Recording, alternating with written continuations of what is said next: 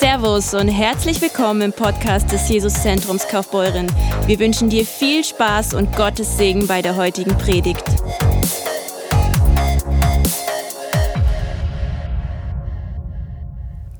Ja, was habe ich heute mitgebracht? Ich habe, denke ich, eine Botschaft mitgebracht, die mein Leben verändert hat.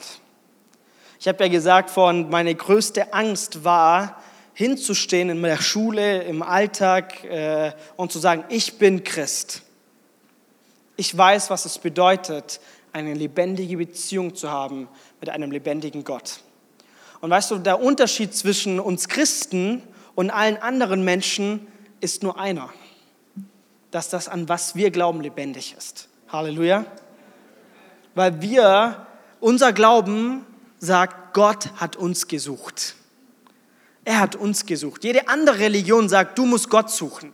Der Buddhismus, du musst Dinge machen, dass du ins Nirvana kommst und in nichts landest, voll hoffnungslos eigentlich. Ähm, Im Hinduismus hast du tausende Götter, du musst Opfer bringen, du hast verhandelst mit deinem Gott, wenn ich das und das mache, dann kriege ich das. Also du musst immer den Gott überzeugen, was zu tun. Im Islam ist es sogar so, dass du nicht mal weißt am Schluss, am Ende deines Lebens, ob du im Himmel oder in der Hölle landest. Allah ist ziemlich launisch. Ähm, aber unser Gott ist nicht launisch. Er hat die Welt gesehen und hat gesagt, ich habe diese Welt nicht geschaffen, so verloren zu sein. Ich sende das Wertvollste, was ich habe, meinen Sohn. Gott wird Mensch. Jesus Christus. Jesus der Gesalbte. Das lebendige Wort wandelt hier auf der Erde und gibt sein Leben für meine und deine Schuld. Und ich stelle mir mal vor, dass Satan sich an dem Tag gefreut hat, als Jesus am Kreuz gestorben ist. Er dachte sich, yes, ich habe den Messias umbringen lassen. Aber Satan ist nicht weise. Er sieht nicht das große ganze Bild. Er ist listig. Listigkeit sieht nur einen Moment. Aber Gott ist weise. Halleluja. Er sieht das ganze Bild und Satan hat nicht gewusst, was nach drei Tagen passiert. Jesus, der Löwe von Juda, das Lamm Gottes, kommt vom Toten zurück, besiegt den Tod und zertretet Satan den Kopf. Ey, weißt du was? Satan hat einen zertretenen Kopf. Stell dir mal vor, ähm, einer der, der stärkste Mann dieser Welt nimmt meinen Kopf und tretet mal so richtig drauf. So richtig, bam. Ich glaube, danach weiß ich nicht mehr, was oben und unten ist, was links und rechts ist und werde ziemlich verwirrt sein, oder? Wer kann damit sich relaten? So geht es Satan in diesem Moment. Er ist ziemlich verwirrt und verzweifelt, weil er weiß, er hat verloren. Und Jesus sitzt souverän auf dem Gnadenthron und regiert. Halleluja. Und das ist unsere Identität. Das ist das, wozu wir berufen sind, zu regieren, zu herrschen, die Erde einzunehmen für das Königreich Gottes mit der Botschaft, die Ewigkeit verändern kann, das Evangelium. Aber was ich so in meinem Leben rausgefunden habe, ist, dass ich aus meiner Kraft es nicht machen kann. Ich kann nicht aus meiner Kraft in der Schule dastehen und sagen, hey, das und das und hier und da. Da fehlt mir einfach der Mut, die Leidenschaft, die Stärke, die Hoffnung. Und oft bleiben wir Christen an dem Punkt stehen, dass Jesus gestorben und auferstanden ist und ich glaube daran und das war's. Aber ich will dir eins sagen, das ist nicht das ganze Evangelium. An Pfingsten wird das Evangelium vollendet. Halleluja. Jesus ist für dich gestorben und auferstanden, nicht nur, dass dein Schuldschein zerrissen ist, sondern damit er selber in dir wohnen kann. Der Heilige Geist wurde ausgegossen in diese Welt. Das ist Pfingsten. Wir feiern, dass Gott in uns wohnen möchte. Und das ist die Befähigung, Licht und Salz zu sein. Was für eine gute Botschaft. Und plötzlich ist es leicht, weil es ist nicht mehr länger ich, sondern er in mir. Jesus Christus, die Hoffnung in dir, die Hoffnung auf Herrlichkeit. So einfach ist das. Und eine Bibelstelle ist, die für mich auch, ähm, echt auch markant ist in der Bibel, ist äh, der brennende Busch. Wer kennt den äh, Mose-Film, der Prinz von Ägypten? Ach, ich liebe ihn. Dieses, wo er als Hirte, äh, Schafhirte in der Wüste ist und plötzlich ist da ein brennender Busch und er geht hin, tut seine Hand da rein und verbrennt nicht, dann den Stab, dann muss er seine Sandalen ausziehen. Boah, ich liebe diese Szene. Und diese Szene ist so markant für jeden Einzelnen von uns. Wisst ihr, die Rolle des Heiligen Geistes ist nicht nur irgendeine Option, die uns Jesus anbietet. Es ist nicht nur irgendein Angebot, es ist ein Ultimatum. Wir brauchen den Heiligen Geist. Er ist das Wesen unserer Beziehung zum Vater. Ohne ihn funktioniert das gar nicht. Er ist das Wesen, er ist die Brücke, er ist, er ist die Gegenwart des Vaters im Himmel. Halleluja. Und der Heilige Geist ist uns gegeben, damit wir gewöhnliche Menschen ungewöhnliche Dinge tun können. Nur der Heilige Geist macht den Unterschied zwischen uns und der Welt da draußen. Er ist der Punkt, wo Dinge sich scheiden. Die Gegenwart Gottes. Und wenn du deine Bibel mit dir hast, dann schlag doch mit mir auf. 2. Mose, Kapitel 3, Abvers 1. 2. Mose, Kapitel 3, Abvers 1. Da steht, Mose aber hütete die Schafe Jethros, seines Schwiegervaters, des Priesters in Midian. Und er trieb die Schafe über die Wüste hinaus und kam an den Berg Gottes, den Horeb. Der erschien ihm der Engel des Herrn in einer Feuerflamme mitten aus dem Dornbusch. Und als er hinsah, sehe da, brannte der Dornbusch im Feuer und der Dornbusch wurde doch nicht verzehrt. Da sprach Mose, ich will doch hinzutreten und diese große Erscheinung ansehen, warum der Dornbusch nicht verbrennt. Als aber der Herr sah, dass er hinzutrat, um zu schauen, rief ihm Gott mitten aus dem Dornbusch zu und sprach, Mose, Mose. Mose antwortete, hier bin ich. Wir lesen weiter ab Vers 10. So geh nun hin, denn ich will dich zu dem Pharao senden, damit du mein Volk, die Kinder Israels, aus Ägypten führst. Mose aber sprach zu Gott, wer bin ich, dass ich zum Pharao gehen und dass ich die Kinder Israels aus Ägypten führen sollte? Da sprach er, ich will mit dir sein. Was für eine Zusage. Ich will mit dir sein und dies soll dir das Zeichen sein dass ich dich gesandt habe. Wenn du das Volk aus Ägypten geführt hast, werdet ihr an diesem Berg Gott dienen. Wow, krass. Weißt du, wenn Gott einen Plan schmiedet, dann ist das allererste, was er macht, er sucht nach einem Mann oder nach einer Frau, der dafür gebrauchen kann, diesen Plan zu vollenden. Er sucht hier und jetzt, heute Abend, dich ob du bereit bist, diesen Plan zu vollenden. Und was macht hier Gott? Er schickt nicht sofort Mose zum Pharao. Wenn er diesen Mann oder diese Frau gefunden hat, dann führt er sie immer zuerst zum Feuer. Er lässt dich nicht leer und hilflos irgendwo hin, sondern er befähigt dich immer, um das zu vollenden. Weil er ist nur daran interessiert, was er tun kann nicht was du tun kannst. Das ist ihm egal. Weißt du, vielleicht bist du heute hier und deine Umstände sind blöd. Zwei Jahre Corona, hey, nicht so viel ähm, Freundeskreis treffen, abhängen. Du fühlst dich vielleicht einsam.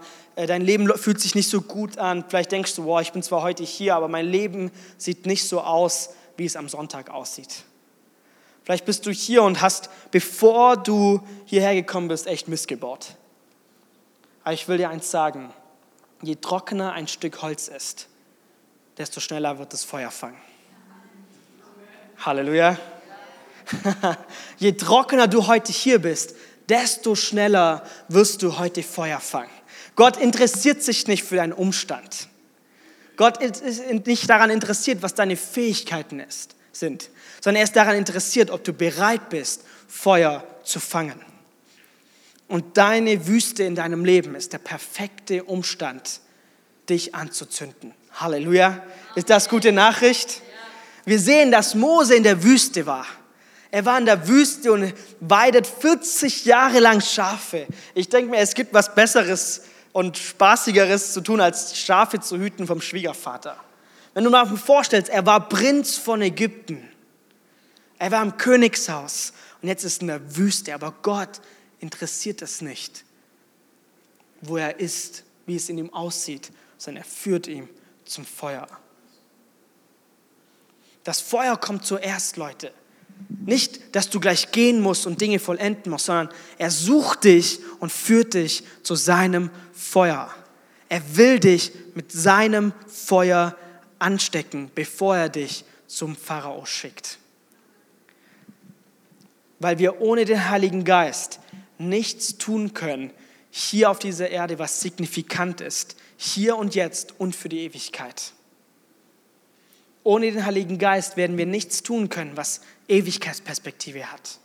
Aber wir haben einen ewigen Gott. Er ist, denkt aus der Ewigkeit. Halleluja. Und das beste Beispiel für mich ist die Jünger, die zwölf Apostel, die, die drei Jahre lang die beste Bibelschule gemacht haben, die es gibt. Ich glaube, es wird nie eine bessere Bibelschule auf dieser Erde geben, als die, die die zwölf machen durften. Warum? Weil sie haben Jesus auf Schritt und Tritt gefolgt.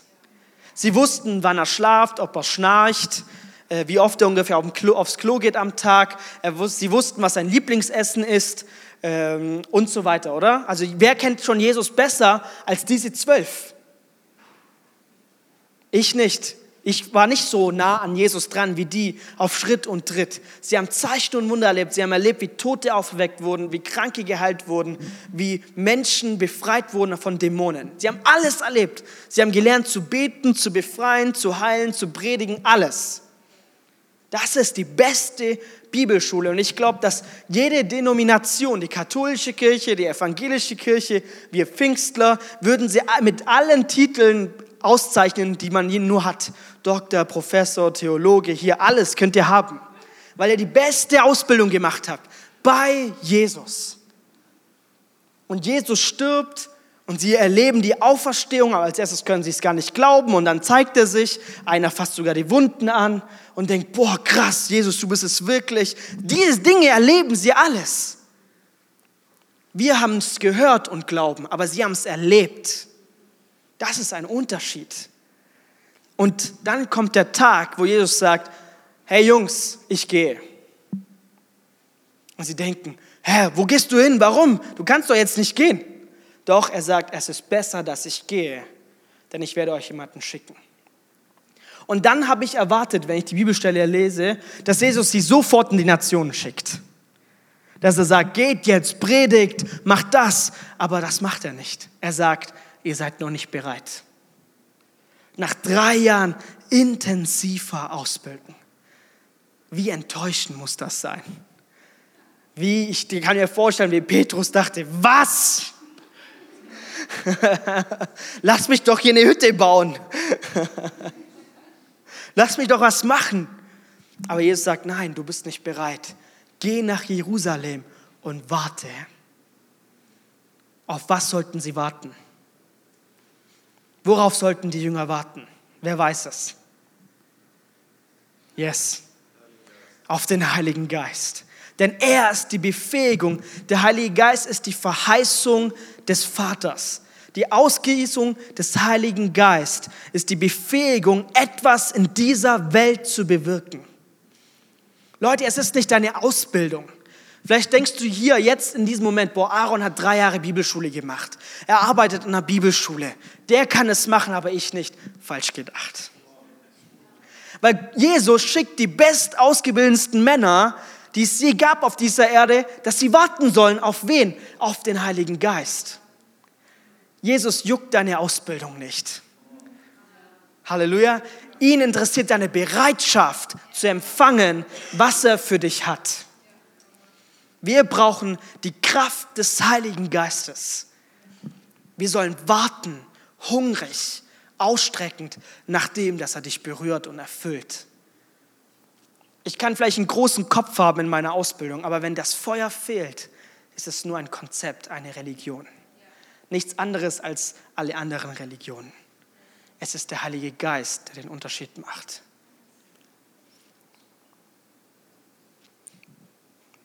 Das Zweite, was mir auffällt, ist das anhaltende Feuer.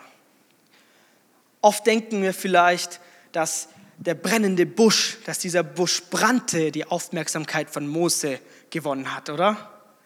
Falsch gedacht. Es war das anhaltende Feuer.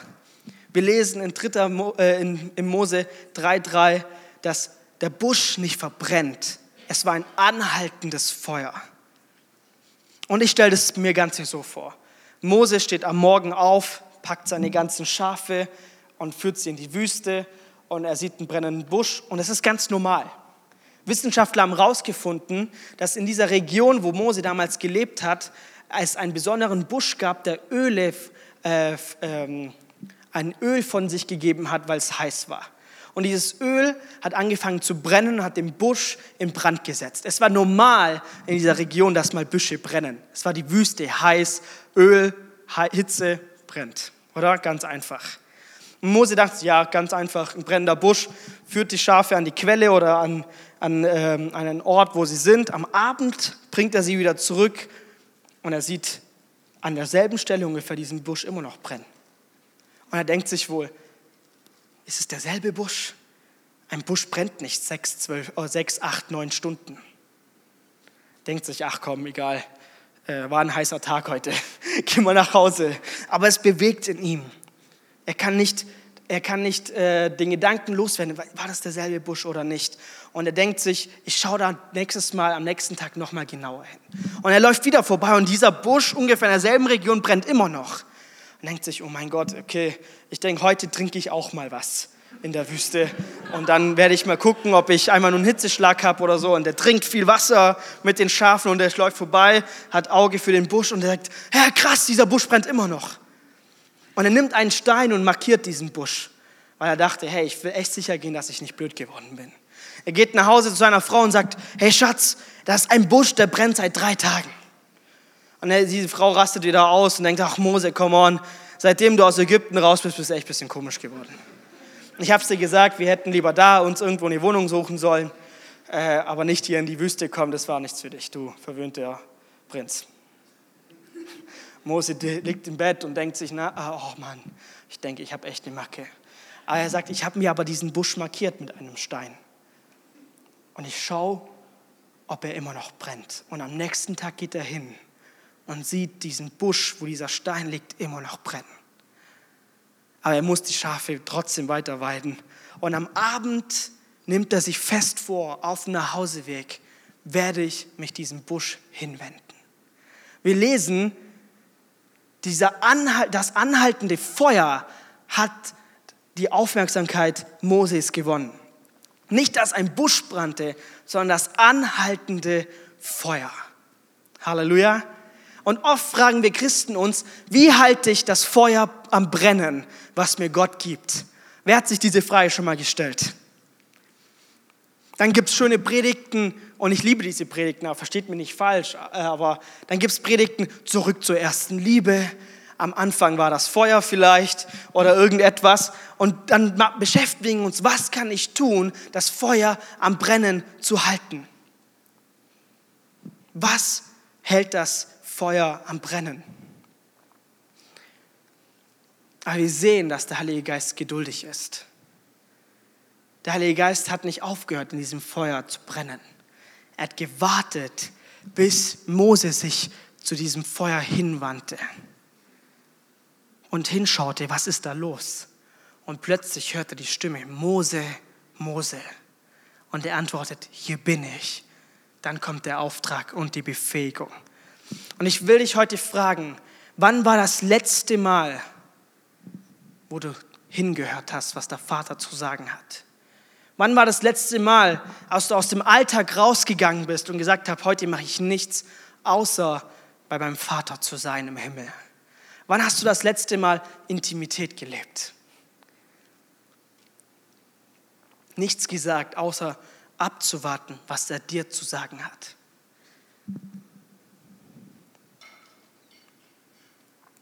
Der Heilige Geist ist geduldig und er wartet auf dich, dass du mal zur Seite gehst und deine ganze Aufmerksamkeit ihm gibst. Er ist es wert. Er ist geduldig. Er stempelt dich nicht ab.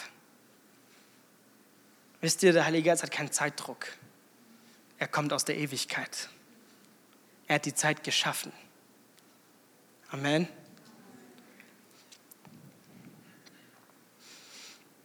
Was ich als nächstes daraus lese, es war nur ein Busch, der anhaltend brannte. Nur ein Busch war gekennzeichnet durch das Feuer.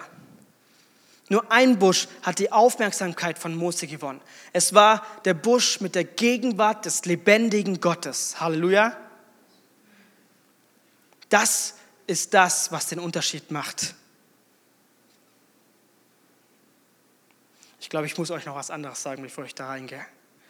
Ich, ich habe ja vorhin gesagt, hey, wir stellen uns ganz oft die Frage, wie halte ich das Feuer am Brennen? Die Frage habe ich euch nicht beantwortet. Dreh mal die Sache um. Was ist, wenn nicht du das Feuer am Brennen hältst, sondern das Feuer dich am Brennen hält? Er will dich am Brennen halten. Halleluja. Wir leben im neuen Bund. Es ist nicht mehr das, was du tust oder nicht tust, sondern es ist seine Gnade, seine Liebe, seine Hoffnung, seine Gegenwart. Es ist sein Feuer, was dich am Brennen hält. Nicht du hältst das Feuer am Brennen, sondern er hält dich am Brennen. Amen. Das ist gute Nachricht, oder? So gut. Wir haben einen guten, gnädigen Gott. Und wenn du erkennst, dass das Feuer dich am Brennen hält, dass du ein anhaltendes, ewiges Feuer haben kannst und hast in dir durch das, was Jesus vollbracht hat und die Ausgießung des Heiligen Geistes, dann wirst du den Unterschied machen. Es war der Busch, der anhaltend brannte. Es war nur ein Busch, der die Aufmerksamkeit gewann von Mose. Er hat wahrscheinlich in 40 Jahren viele Büsche brennen sehen. Aber es war nur der eine, der seine Aufmerksamkeit gewann. Und jetzt stelle ich mir die Frage, wonach sucht die Welt? Wonach sucht die Welt da draußen? Sucht sie nach schöneren Gebäude? Ihr habt ein schönes Gebäude. Aber sucht sie danach? Sucht sie nach wortgewandtere Prediger? Sucht sie nach besserer Musik? Sucht sie nach besserem Marketingprogramm? Was wollen sie? Was will die Welt? Was will die Welt? Aber ich will dir eins sagen, was die Welt für relevant haltet, ist für uns völlig irrelevant. Halleluja. Was die Welt für wichtig erhaltet, ist für uns vollkommen unwichtig. Wir als Gemeinde, wir als Christen haben erst gerade begonnen, fällt mir immer mehr auf, so zu werden, so zu klingen und so zu handeln wie die Welt. Weil wir denken, wenn wir so uns verhandeln und anhören wie die Welt, dann gewinnen wir sie. Aber diese Rechnung geht nicht auf. Wenn wir so sind wie die Welt, dann werden sie ja gar nicht hungrig. Dann macht es ja gar keinen Unterschied. Versteht ihr, was ich meine, wo, ich hin will? Seid ihr noch mit mir? Come on. Die Kirche dachte, die Gemeinde denkt, jeder Christ denkt oder einige Christen denken, dass wir, wenn, die, wenn wir die Welt davon überzeugen, dass sie braucht, was wir haben. Und wir haben doch das, was sie braucht. Amen. Dann müssten wir so aussehen wie sie. Falsch gedacht. Wenn wir so aussehen wie die Welt, werden sie niemals erkennen, dass wir was haben, was sie brauchen. Aber ich sage euch, was sie brauchen. Im 1. Könige 18 ist eine Geschichte, die die Welt verändert hat, die uns zeigt, was die Welt wirklich braucht. Es ist der Prophet Elia. Wer hat schon mal von ihm gehört? Come on, richtig gut. Der Prophet Elia lebt in einer sehr herausfordernden Zeit. Wer meint, wir leben auch in einer sehr herausfordernden Zeit? Oder? Es ist die letzten zwei Jahre noch deutlicher geworden, dass es sehr, sehr herausfordernd ist. Aber Elia lebte genau in so einer ähnlichen Zeit. Das Volk Israel betete alles Mögliche an Götter an. Alles war wichtiger als Jahwe, der, der der lebendige Gott ist. Es waren Baalspriester da, das heißt, es waren Menschen da, die, die das Volk Israel verführt hatten und gesagt haben, es gibt noch viel bessere andere Götter, betet die an. Und Elia war der Mann Gottes, der, der den Heiligen Geist hatte und unterscheiden konnte, ich darf nicht so aussehen wie diese Propheten. Ich muss den Unterschied machen.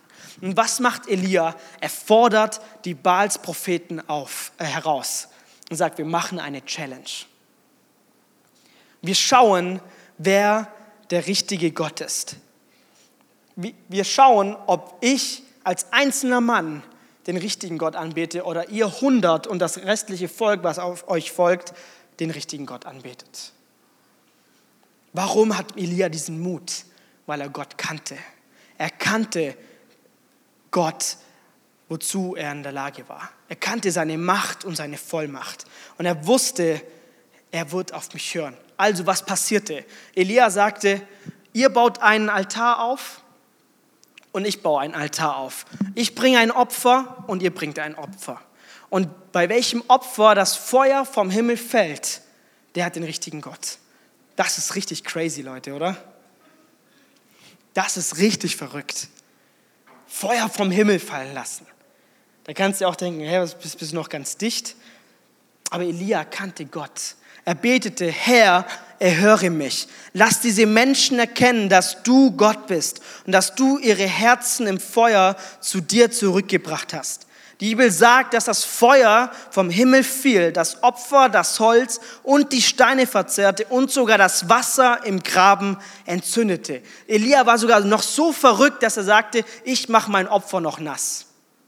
Und im Graben war Wasser und sogar Wasser brannte an diesem Tag, weil Gott diesen Glauben gesehen hat. Von diesem einen Mann.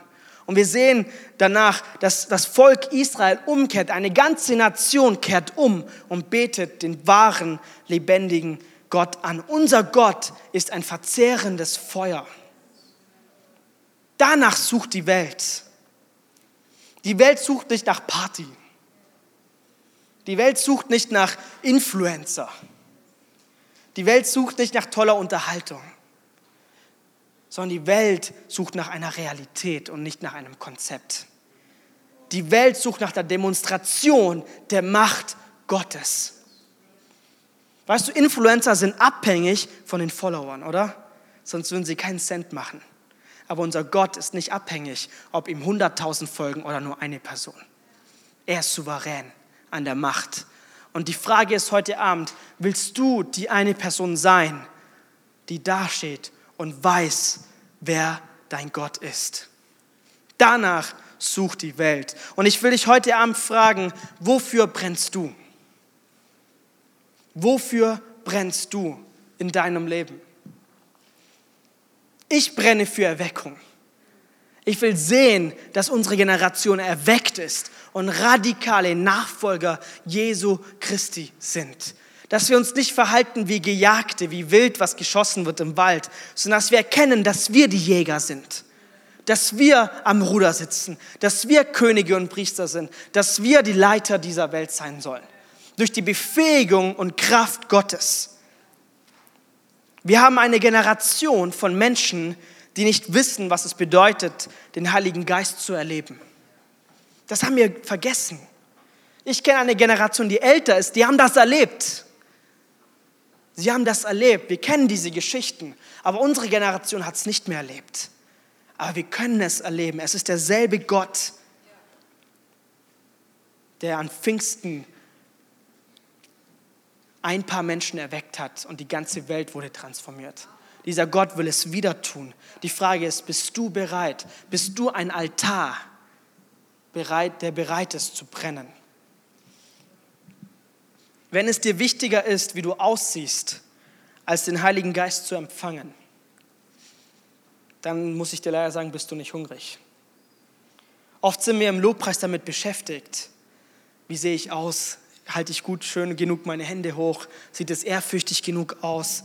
Oder ist es in gerade, was ich mache im Lobpreis? Vielleicht hast du ein Worship-Video gesehen, wo irgendjemand was gemacht hat und versuchst es nachzumachen.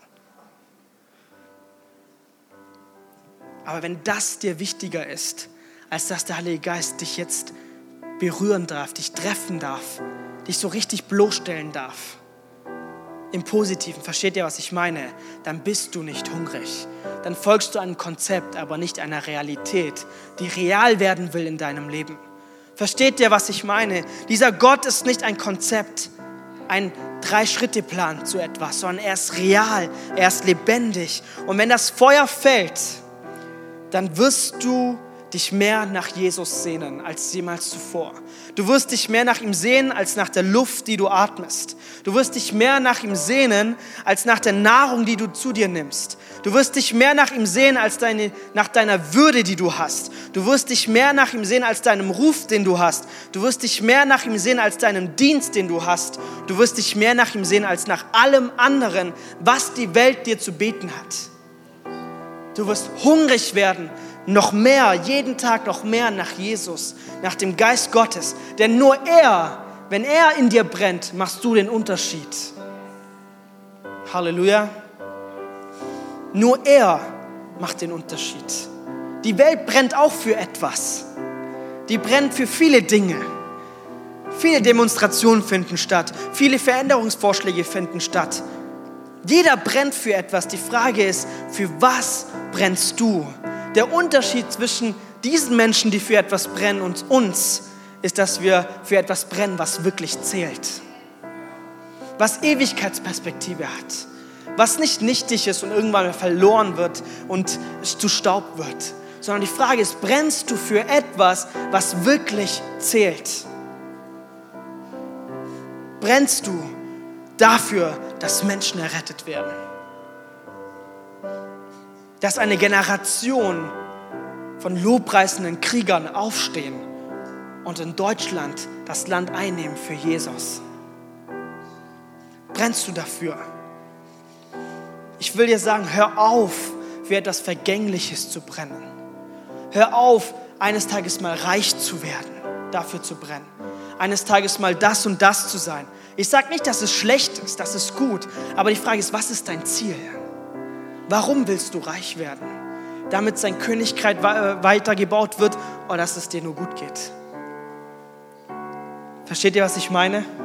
Brennst du für etwas, was wirklich zählt?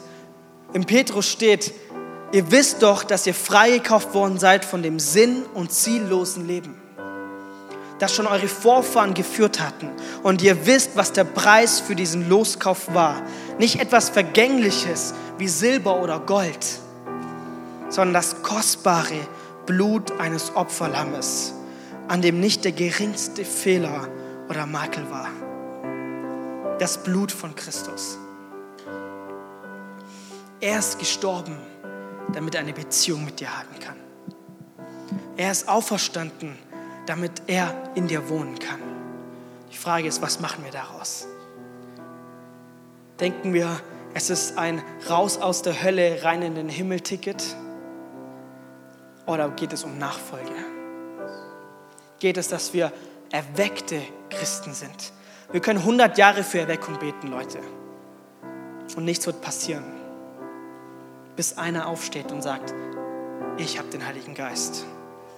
Ich bin erweckt worden. Und egal, wo du hingehen wirst, wirst du Erweckung erleben. Zeichen und Wunder werden uns folgen, steht dran. Damit uns etwas folgt, müssen wir gehen. Wenn du stehen bleibst, kann dir nichts folgen. Und er ist die Befähigung, dass du gehen kannst. Er wird dir einen Weg machen, wo keiner war. Und ich will dich heute einladen, wenn du hier bist und sagst, ich will dieses Feuer haben. Ich will markiert werden vom Heiligen Geist. Ich brauche eine neue Begegnung mit dem brennenden Busch, der anhaltend brennt. Dann steh jetzt auf. Es ist ganz egal, wer jetzt sieht, das ist nicht peinlich, sondern es ist ein Zeichen von Hunger. Steh auf und sei hungrig, dass der Geist Gottes jetzt kommt.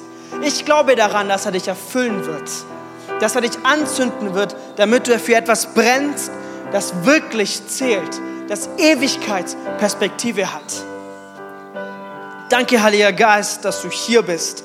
Jesus, du bist derjenige, der mit Feuer tauft. Und ich bete, dass du kommst. Ich bete, dass du deinen Geist jetzt ausgießt. Erfülle diesen Raum mit deiner Gegenwart, mit deiner Kraft, mit deiner Autorität. Und ich bete, dass wir jetzt getauft werden im Heiligen Geist. Dass du dich ausgießt, dass du Berufung ausgießt, dass du uns erweckst. Erwecke du uns, Heiliger Geist. Erfülle uns mit deinem Feuer. Schön, dass du dabei warst. Hast du eine Frage zur Predigt oder möchtest gerne mehr über uns als Kirche erfahren? Dann besuch uns doch gerne auf www.jesuszentrumkf.de. Sei gesegnet und bis zum nächsten Mal.